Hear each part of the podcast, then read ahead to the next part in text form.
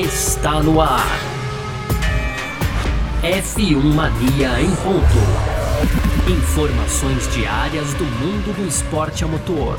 A apresentação: Carlos Garcia e Gabriel Gavinelli.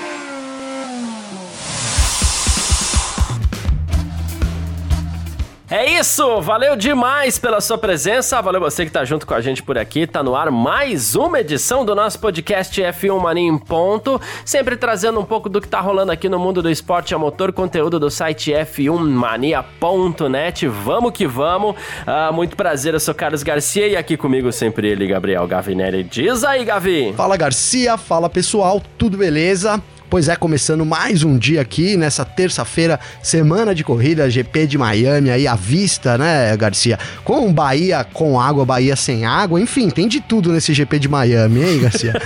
e a gente vai aqui. Cê, aliás, cara, que já vou botar na abertura. Eu te marquei num meme aí, sensacional. Você viu o, o, o mergulho na marina virtual de, de Miami, eu Garcia? Eu vi, eu vi, cara, muito sensacional. bom, sensacional. É, é, por isso que a gente paga internet, né? Vamos falar a verdade, Garcia. é lógico. Mas aí, ó, cara, no primeiro bloco a gente vai falar aqui, claro, GP de Miami, aquele nosso previewzinho básico aí de sempre, então tem previsão do tempo, pneus, bastante informações aí já para você se aclimatar aí com o Grande Prêmio de Miami. No segundo bloco, a gente vai falar aqui de regras, Garcia. E aí o Pérez dessa vez, então, né, pediu que a FIA e a Fórmula 1 revisem as regras de bandeira vermelha, tá legal? E para fechar, aquelas tradicionais rapidinhas, aí tem o Wolff admitindo aí o, o conceito errado da Mercedes, tem também o Minardi aí falando sobre mais tempo de Imola no calendário, tem investigação dentro da McLaren, tem também aí a, continu, a continuidade, na verdade, né? O Hamilton nunca para, Garcia, ele segue nessa busca aí é, solitária por diversidade na Fórmula 1, Garcia. Boa, perfeito. É sobre tudo isso que a gente vai falar aqui então nessa edição de hoje, hoje terça-feira, dia 3 de maio de 2022, podcast F1 Mania em ponto, tá no ar. Podcast F1 Mania em ponto. Pois então, essa semana tem estreia, né, Gavi? Você que tá ouvindo aí o nosso F1 Mania em Ponto nessa terça-feira. A semana tem estreia do GP de Miami de Fórmula 1 tá? Que vai acontecer no próximo domingo ali, próximo ao Hard Rock Café, num lugar muito bem escolhido, enfim, um GP que vem cheio de pompa aí, como o Gavi já falou, tem até uma marina que colocaram lá, não é verdadeira, né? Mas tem, né? Importante é ter para poder expor os barcos lá. Depois vou explicar essa história das marinas aí também, né? Enfim, é, fato é que a Fórmula 1 tá indo para um lugar quente, tá? Porém, Gavi, tem chance de chuva durante a corrida domingo, tá? A gente teve uma corrida na Europa, uma só por enquanto, e agora a gente já volta aqui para América para correr nos Estados Unidos, primeira vez no GP de Miami, ali como eu falei, ao redor do Hard Rock Stadium, né, no centro da cidade. E segundo o Twitter.com, a máxima de sexta a domingo vai estar em torno de 30 graus caindo para 24 graus à noite, né? Ou seja, vai ser um final de semana bem mais quente do que Imola, que estava por volta de 12 graus ali a previsão do tempo em Imola. A, a previsão não, a temperatura em Imola, né? Na terça e na quarta, mais conhecido como hoje e amanhã, tem chuva tá? Para quinta, sexta e sábado, a chance de chuva em Miami é inferior a 25%, mas há chance de chuva durante a corrida, tá? O máximo é de 30 graus, mas tem previsão aí na casa dos 40% para chuva. A questão é saber quanto vai cair, se vai cair, se vai chegar a atrapalhar, se vai ser durante a corrida, né, Gavin? Sim. E aí, é isso, mas vai estar tá uma, uma, uma, corrida muito mais quente do que em Imola, Gavin. Ah, então, Garcia, e aí a gente vai poder ter essa confirmação, né? A gente tá querendo uma corrida quente e eu acho importante vir logo depois dessa corrida feia, vou colocar assim de Imola, Garcia, porque a gente viu ali, digamos que uma alternância de dominância no, no campeonato, né? É, ali não dá para negar que a equipe a equipe do fim de semana na Itália ali em Imola foi a Red Bull, né? E isso contraria tudo até agora no campeonato, né, Garcia? A gente teve três etapas aí, é, apesar de uma vitória do Verstappen, onde a Ferrari parecia ter vantagem, isso em condições normais, e aí, então, um, em clima um pouco mais frio também, com uma pista molhada em, em diversos momentos, aí a Red Bull teve um desempenho muito superior, não à toa o Verstappen fez tudo que podia fazer no final de semana, né, Garcia? É pole, o aí, Gran Chelem, o Gran Chelem aí com volta mais rápida, enfim, garantiu todos os pontos aí que ele podia. E agora a gente chega então num circuito com calor. Por quê? E por que, que eu digo que é importante, né? Uma das coisas que a gente levantou aqui foi que o frio, a temperatura ali é, é mais baixa, teria sido um fator determinante para a Red Bull ter esse. para poder superar a Ferrari, né? A gente sabe da igualdade aí das equipes nesse momento do campeonato, então esses detalhes fazem diferença. E aí a gente vai poder agora, com bastante calor, tirar a prova real, né, Garcia? E aí, e aí fazendo aqui uma emenda, né? A gente tá querendo tirar a prova real entre Ferrari e, e, e Red Bull, Isso. né? E aí chega nesse final de semana, a Mercedes vai pro topo. Imagina que loucura, hein, Garcia? Boa. Mercedes, é, então, McLaren, não sei, alguma outra é, equipe aí, né? Seria uma, uma, confusão mental pra gente aqui, né? Já pensou, cara? De repente é isso. A gente já sabe que a temperatura bem baixa pode prejudicar a Ferrari. O resto a gente já não sabe tanto, né? Exatamente. 30 graus, é, alguma coisa assim. O calor extremo, e, bom, quem vai ser favorecido, né, Garcia? Exato. E, bom, essa é uma bomba também pra Pirelli né? Porque muitas vezes quando a gente fala de temperatura também, a gente tá querendo falar de pneus, o pneu é um, um, grande reflexo da temperatura, né? Mas a Pirelli, que não tem nenhuma referência sobre Miami, que é uma pista completamente nova, resolveu partir para a escolha mais conservadora de pneus, escolheu os três do meio, viu, Gabi? C2, C3, C4 é a mais utilizada ao longo do ano, é considerada pela Pirelli, inclusive, a mais versátil de todas, inclusive. E o Mario, Mario Isola vê algumas semelhanças no circuito de rua de Miami com o circuito de Jeddah, na Arábia Saudita. Vejo também, né? Ele até falou que a seção entre as curvas 11 e 16 é mais lenta e técnica, mas ele considera o resto do traçado muito rápido. E ele falou assim: sentido anti-horário então a ênfase vai estar tá toda no, no, nos pneus do lado direito do carro, inclusive. Ele falou assim: mas por ser uma pista rápida, os carros provavelmente vão estar tá com uma configuração de downforce baixa e média. Então, assim, é aquela história: escorrega um pouco, talvez, nas curvas de alta velocidade, mas exige bastante do pneu, né? Exige bastante, Garcia. Exige bastante. É uma pista, é, como, ele, como ele bem colocou aí, o, o Isola, né? O Isola, né? Você fala Isola ou Isola, Garcia? Isola, Isola. Tá bom. É o Isola, ele chamou atenção para isso e realmente é um circuito é, que, que vai ter bastante degradação, principalmente no pneu direito dianteiro, né? Ali é as curvas, a maior parte das curvas para a esquerda, sentido anti-horário igual Interlagos. É, isso, isso é bacana isso. também, Garcia, porque ah, quando o circuito é horário, normalmente a maioria das curvas são para direita, né? E quando uhum. é anti-horário, a maioria das curvas são para a esquerda, né? E há quem diga aí, você tá no kart agora, você pode me, me confirmar isso, né? que existem pilotos que não sabem fazer curva para a esquerda, né, Garcia? Reina isso aí, é. né? Então, a gente chega no. Assim como lá nos Estados Unidos dizem que tem piloto que não sabe fazer curva para direita. Né? É, porque só anda mais. Não é, Garcia? Só anda para esquerda. Né? Então, mas isso, mas essa é uma, uma coisa que rola também, não é? Até, a gente podia até fazer um levantamento aí por curiosidade, quantas pistas tem esse sentido anti-horário, né? E quantas horário, mas a grande maioria é sentido horário, então isso também dá uma mudadinha aí é, com relação à abordagem dos pilotos e também a pilotagem em si, né, de fato, Garcia. É, exatamente. Quando os pilotos não tinham o nível de excelência física que eles têm hoje, muito se falava também da questão do pescoço, né, que ah, os pilotos iam correr aqui em Interlagos, saíam com o pescoço doendo pelo fato da pista ser anti-horária. Perfeito. Né?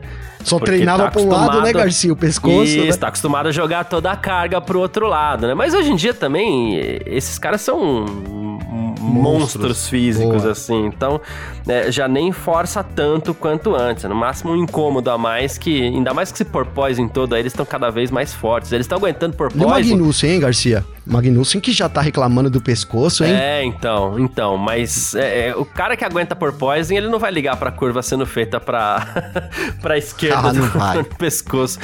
mas esse é o grande lance. Mas com relação à pista, Gavi, é... Eu vejo uma semelhança assim também com a Arábia Saudita. Não sei o que você achou do traçado, tá?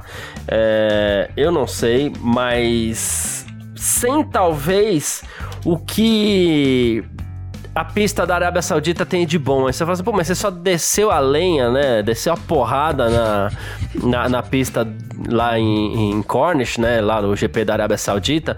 Mas, é, assim. É, tinha duas coisas que eu gostava, as extremidades da pista que permitiam freadas interessantes, assim, para que os pilotos pudessem disputar a posição. No GP de Miami, é, eu vejo, sei lá, uma, uma freada forte assim, Gavi, eu, sei lá, duas talvez, porque é tudo meio estranho ali, eu não, não sei se eu...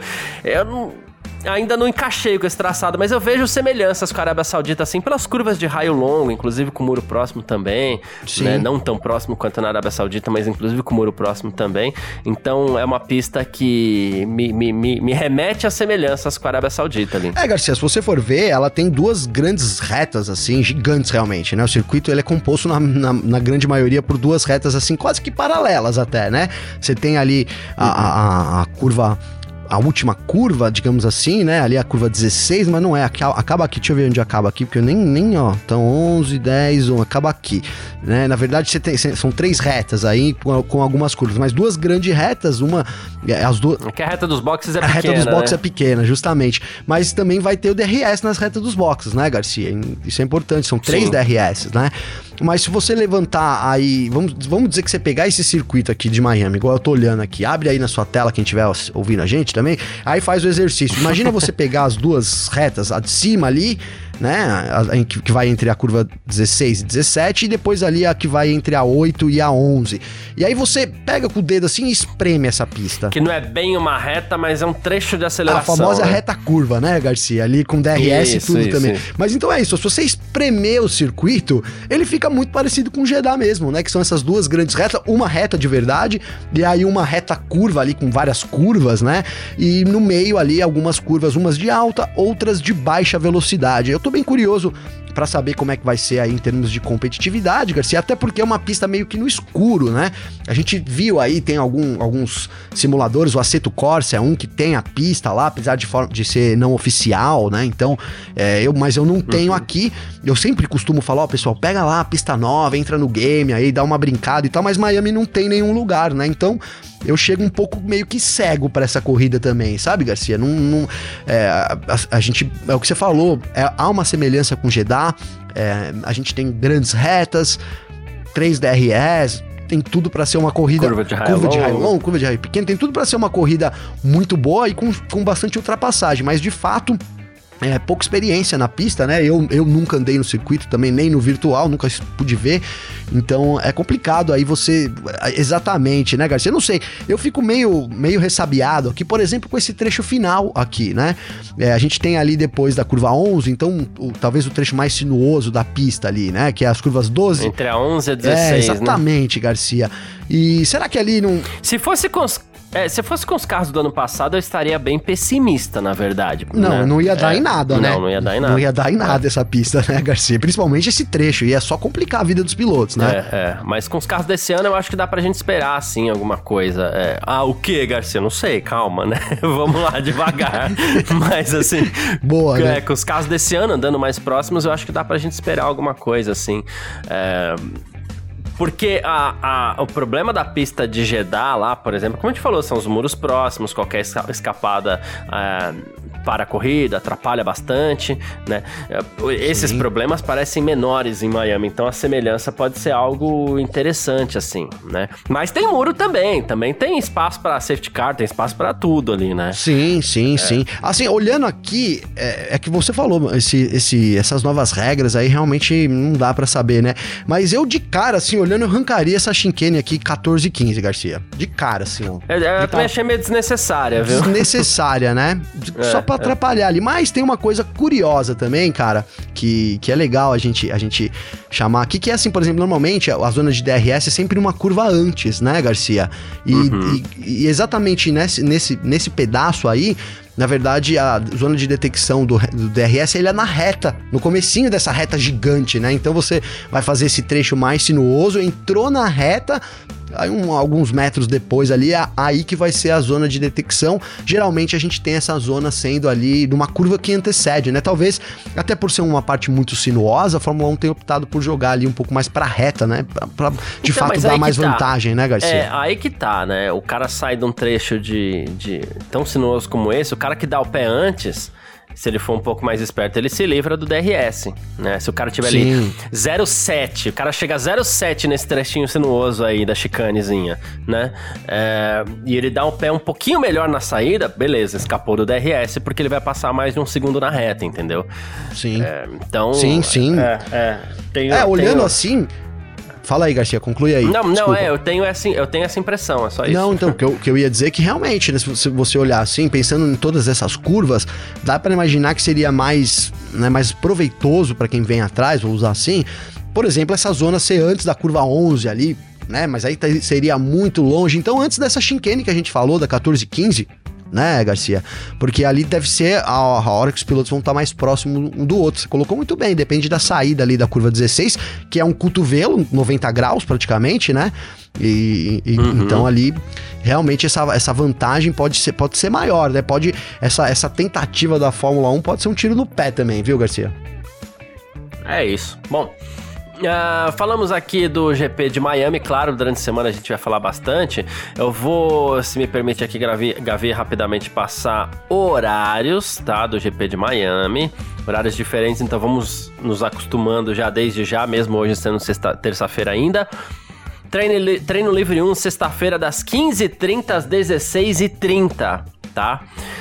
Treino livre 2, das 18h30 às 19h30 ok? Terminou 19h30 ali, começa o nosso parque fechado ali no canal do YouTube da Filmania, Facebook, Terra TV, ok? Sábado, das 14 às 15 tem o, o terceiro treino livre, beleza? E das 17 às 18, sábado, tem a qualificação. Terminou a qualificação ali, começa já o nosso parque fechado no YouTube, no Facebook e também no, no, no Terra TV. E domingo, 16h30, a corrida. 16 e 30 mesmo, tá? Não é 16, não é pré-corrida. A corrida, corrida começa às 17, a transmissão às 16h30. Não, a corrida começa às 16h30, tá bom? Então fica ligado aí para não perder os horários do GP de Miami, que são diferentes mesmo nesse final de semana, certo? Por isso Gabi? que eu falei, cancelem seus, seus happy hours, né, Garcia? Cancela, cancela, cancela tudo. Vamos partir aqui pro nosso segundo bloco. F1 Mania em ponto.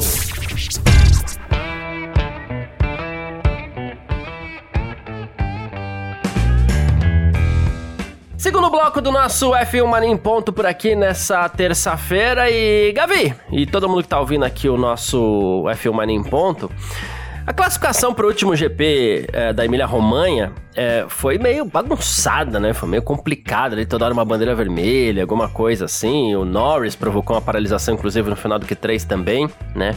É, e ele, inclusive, manteve o terceiro lugar no grid para a corrida é, de sábado, a Sprint Race, já que ninguém conseguiu melhorar seu tempo. E o... em algumas categorias menores, quando você provoca uma bandeira vermelha durante a sessão, isso pode fazer com que seu tempo mais rápido seja deletado, né?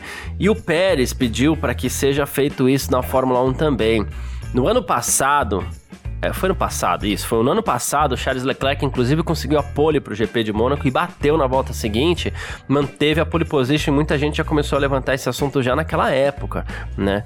E aí o Pérez falou assim: olha, foi muito intenso o treino, a classificação, né? Com tantas bandeiras vermelhas, a gente precisa rever essas regras. Se um piloto comete um erro e causa uma bandeira vermelha, ele tem que ser penalizado de alguma forma, né? Quando a gente vai para outras pistas, já prevendo Mônaco ou alguns outros lugares, isso pode ser uma vantagem. Você pode cometer um erro e ainda tá na pole, então seria bom revisar isso. Ele fez, fez questão de dizer que o Lando cometeu um erro, né? Ele falou, fui um dos pilotos que fez isso também, né? Mas a gente precisa ver isso daqui para frente, porque seria. A gente precisa da certeza de que se você cometer um erro, você vai ter que pagar por isso. Perfeito, Garcia. Concordo, um gênero, número e grau com o Pérez, porque quando o Leclerc cometeu esse erro lá em Mônaco, a gente lembrou de várias situações aí, até do Schumacher, né? Que tacou o carro, lembra, Garcia, né? É porque foi uma vantagem. Nossa. Ele fez a volta ali é, mais rápida, né? Seguiu na pista, obviamente, tentou mais uma volta rápida ali, acabou batendo e com isso garantiu a pole, né, Garcia? Então, de alguma forma aí, para mim, a, a, regra falhou, né? Você não pode é, fazer uma volta rápida, bate na outra volta e fica com a pole, os outros pilotos per perdem a chance, né? É meio confuso, né, Garcia? Acho fácil de solucionar né? Que seria o caso de se um piloto tem a bandeira, uma bandeira vermelha aí na, na sessão ali, ele causa um acidente, causa uma bandeira vermelha, ele tem um tempo anulado, né, Garcia? Seria bastante razoável para uhum. mim essa solução. Então, é, você você puniria o piloto, é um erro e tudo mais, mas é, o erro causa é, né, causa, causa problemas pro restante do grid. Então, acho justa essa reclamação do Pérez e, e, é isso, a gente tem mesmo que cercar de medida. Às vezes as coisas acontecem e a gente não tá preparado, então você não tem alguma coisa ali para é, uma regra ou algo para poder se apoiar, né, Garcia? Que foi o caso dessa, dessa, desse acidente do Leclerc no ano passado. Então, antes da corrida, o Pérez traz isso como uma discussão é, saudável, porque ele mesmo diz que ele errou, né? Ele não tá criticando o Lando Norris, nem tá, também tá metendo o pau no Leclerc, nada, né? Ele, ele traz essa situação porque realmente, né, pode ficar muito injusto para alguém aí e a gente tá chegando em Mônaco, é verdade, né, Garcia? Tá chegando em Mônaco que não se repita isso nesse ano, né? É importante, a, a, regra tá sempre sendo atualizada aí e acho que essa seria uma boa atualização. É isso. Já o Lando Norris, ele sugeriu uma outra alteração também no, no formato do final de semana da Fórmula 1. Né? Isso com relação ao sprint, né? Porque a sprint, quando tem sprint race, os pilotos fazem uma sessão de treino, já vai para classificação, né? E o Norris falou assim: olha, é, a gente poderia tentar não realizar o treino livre direto para qualificação. Né? Ele falou assim: é, não é que eu seria tão fã disso, não gostaria que isso acontecesse todo final de semana, tal, porque esses carros não são fáceis de se ajustar, mas de vez em quando pode ser algo emocionante, algo diferente, ser um desafio para os pilotos, né? E talvez mais algumas pessoas gostem disso. É, é engraçado que ele mesmo sugere, ele mesmo fala que não gostaria muito desse é, formato. É, pois né? é, né? É engraçado isso, né? E ele mesmo sugere, e, mas que não seria muito bom. Cara, mas a gente tem, né? É, é, assim, eu acho que essas sugestões, mesmo quando elas não são tão legais assim, cara, é, é são sempre bem-vindas, né, Garcia? Porque, de certa forma, você acaba conseguindo evoluir, né, na Fórmula 1. É, é igual esse chamado do Pérez, né? Se você não tem um, um chamado, assim, se você não tem uma, alguém que observe isso, né? Provavelmente passaria batido, né? E aí você, aí lá na frente acontece, e, pô, mas poderia ter feito assim, poderia ter feito é, diferente, né? Então, a gente. E nada melhor do que quem tá dentro da Fórmula 1, né, Garcia? A gente dá muita opinião aqui sobre a sprint, é, enfim, mas assim, é, eu, eu, eu, eu sei que a minha opinião, ela não tem peso nenhum perto da opinião do Daniel Ricardo, né, do Lando Norris, né, Garcia, que estão lá dentro da pista, que estão lá né, dentro do circo da Fórmula 1 inseridos ali diretamente são as estrelas do espetáculo, na verdade, né? Então assim, mesmo que ah, é, dá ideia, não gosta muito, mas assim, é, essas ideias são boas para Fórmula 1 e para FIA pensarem para poder, como sempre, né, evoluir o esporte, evoluir as regras porque sim, sim, é, a gente às vezes fala, pô, mas é, é, muita regra, né? Muita coisa. Mas é necessário, cara. Eu acho que, que a regra, ela, ela, né, ela se faz cada vez mais necessária essa evolução. A gente teve um tempo que a Fórmula 1 ficou ali meio paradona, é, até perdeu bastante coisa, depois começou a fazer aquelas qualificações que a gente não gostou. Isso tô falando década de 90 ali, final de 90, né, Garcia? Então teve algumas alterações ali. Uhum. É, e agora a gente vê uma, uma vontade, sim, da Fórmula 1 de estar tá sempre melhorando, né, cara? Então, é, vejo isso com muito bons olhos aí. Acho importantíssimo essa continuidade aí no esporte, Garcia. É, é isso. Ah, bom, a gente falou aqui do Lando Norris, do Pérez, sugerindo pequenas mudanças aí, eventualmente nos finais de semana da Fórmula 1. E a gente parte para o nosso terceiro bloco. Boa, mano. F1 Mania em ponto. Terceiro bloco do nosso F1 Mania em ponto por aqui, com as nossas rapidinhas de sempre para você ficar sempre muito bem informado. E pois Gavi, é. depois de algumas semanas aí, Toto Wolff admitiu que o conceito aerodinâmico da Mercedes não está funcionando como esperado. Acho que a gente percebeu, né? Mas tudo bem, né? Uh, aí ele falou assim que as coisas boas e ruins estão acontecendo sempre no assoalho do carro e que a, a equipe precisa a investir mais ali, né? Ele falou assim: ah, a gente tem algumas ideias, alguns conceitos interessantes que a gente está tentando, a gente está explorando, né? Mas a gente precisa encontrar um caminho melhor para o carro nas próximas corridas. Não é que existe um conceito errado, né? Mas simplesmente isso não está funcionando com os novos regulamentos, né? E já em Miami agora a Mercedes vai ter algumas atualizações também. E ele falou assim: a gente acredita muito que o que a gente está colocando, o que a gente está investindo no momento no carro, vai nos ajudar de fato melhorar esse carro, né? Onde a gente acredita que a gente tem toda uma qualidade aerodinâmica, né? A gente não conseguiu desbloquear o nosso desempenho até agora por causa do assoalho do carro. Então, se a gente conseguir superar isso, significa que a gente pode encontrar um tempo bom de volta, senão a gente vai precisar ter outra ideia. E ele falou. Então, caramba, né, Garcia? Eu, eu ia até brincar, dizendo, pô, será que agora que ele falou isso daí, agora a Mercedes vai começar a andar, né? Porque o, o Wolf é o oposto, né? Quando ele fala que vai bem, vai mal, quando ele fala que vai mal, vai, vai bem, né, Garcia? Mas não, a gente sente um hum, peso hum, na é, declaração é. dele, né, Garcia? Ali Ele, realmente, e outra, mais do que o Wolf confirmar, é o que você disse, né? Não me diga que tem um problema, né, Garcia? Tá evidente isso, né? É, o Hamilton, uhum. aí a gente até coloquei, coloquei aqui, brinquei, falei, ó, se a gente tem que pegar alguém para seguir o que tá, o que é o certo e errado, vamos pegar o Hamilton, né? Porque desde lá do começo ele vem falando sobre esses problemas, né? O que o Wolf hoje declara aí abertamente, o Hamilton já tinha dito há um tempão atrás, né?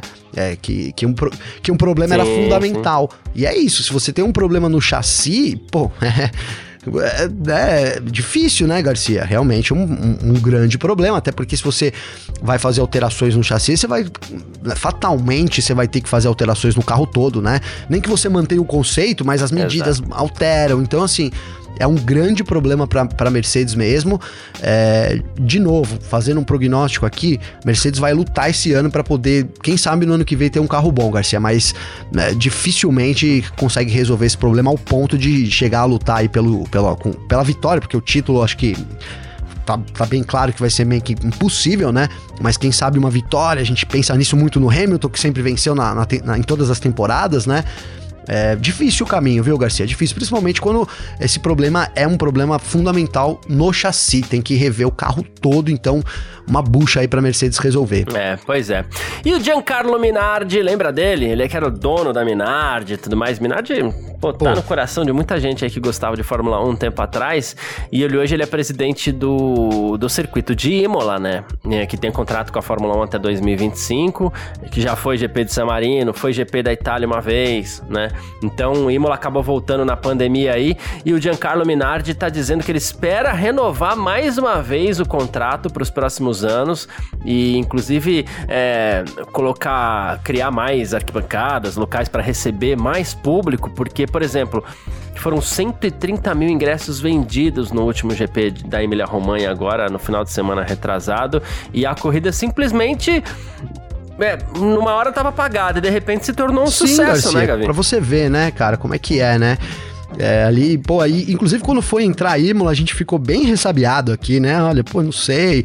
As partes mais interessantes ali, tudo bem que foi em prol da segurança, mas elas, elas foram alteradas, né? A Tamburella, a Villeneuve, enfim, todas as alterações que a gente teve no circuito de Imola.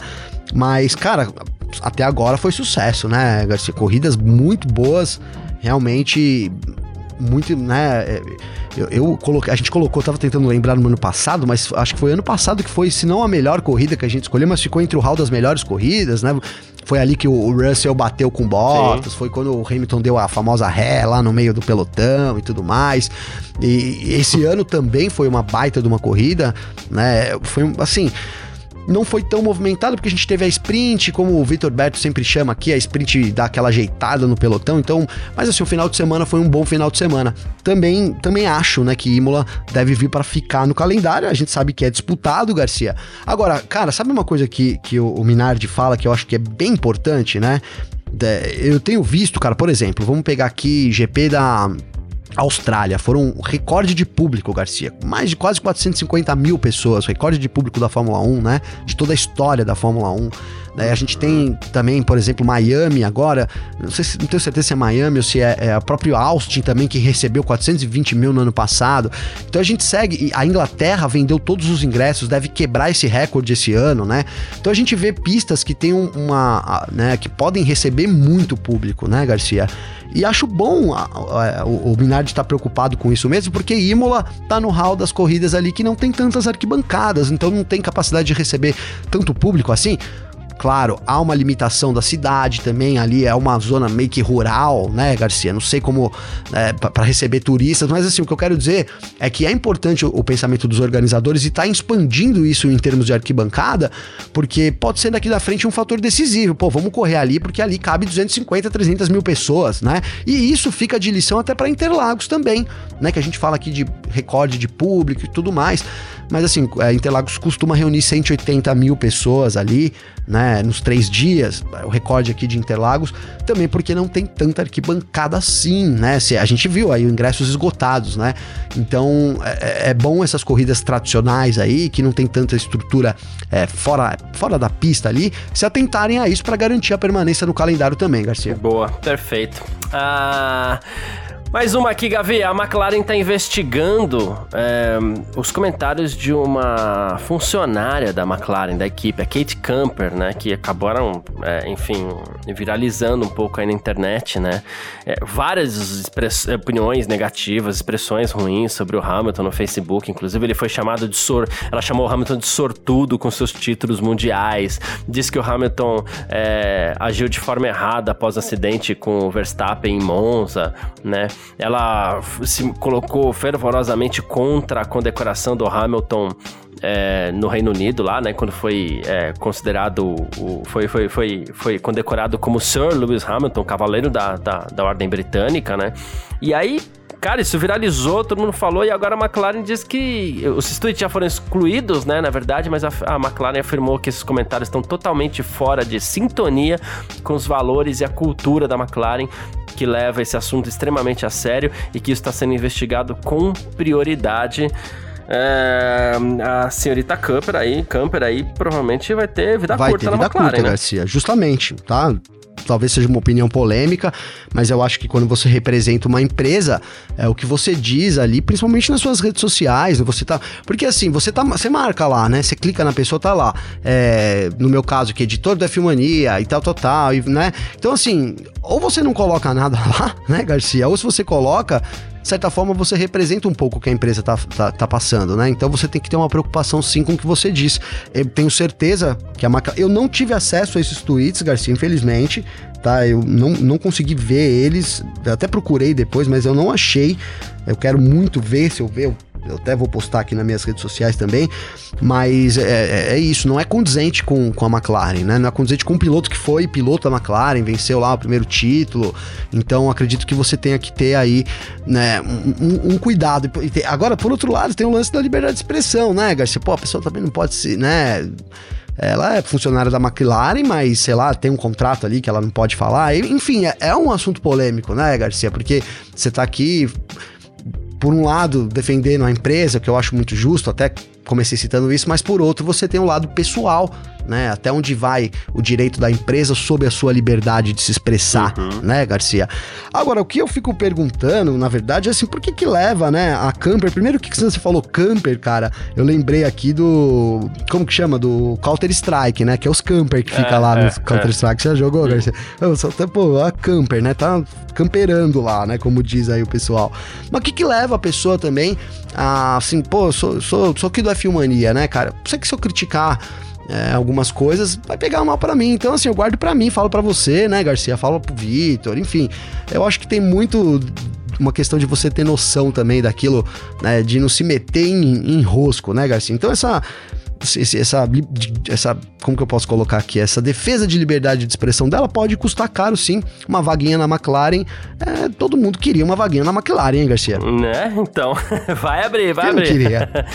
Vai abrir, vou ficar de olho aqui no RH aqui da McLaren. É isso. Enquanto isso, o, o Hamilton continua é, com a sua é, jornada aí por mais diversidade na Fórmula 1, algo que tem sido muito complicado, né? Ele que tá levando à frente aí a comissão Hamilton, o Mission 44, né? É, que foi criado com o objetivo de apoiar, defender e capacitar jovens de grupos subrepresentados no, no Reino Unido para conseguir sucesso aí também no meio da Fórmula 1. E ele deu uma entrevista pro Good Morning America, onde ele falou que no geral essa jornada dele tem sido muito solitária. Ele falou assim: por enquanto, apenas eu e minha família é, éramos a única família negra. Eu corro há 29 anos, tenho 37 agora, mas sou profissional há 16 anos. Sempre foi o único. É, vou usar a expressão de cor, porque pela tradução literal é assim que funciona, tá? É, mas é, palavras do Hamilton, tá? Isso é uma tradução literal. Aí ele falou assim: quando eu fazia a pergunta eu, sobre a questão da diversidade, nunca vi um grande feedback ou resposta para isso. Então montei a comissão Hamilton porque ela começa com educação e compreensão, né?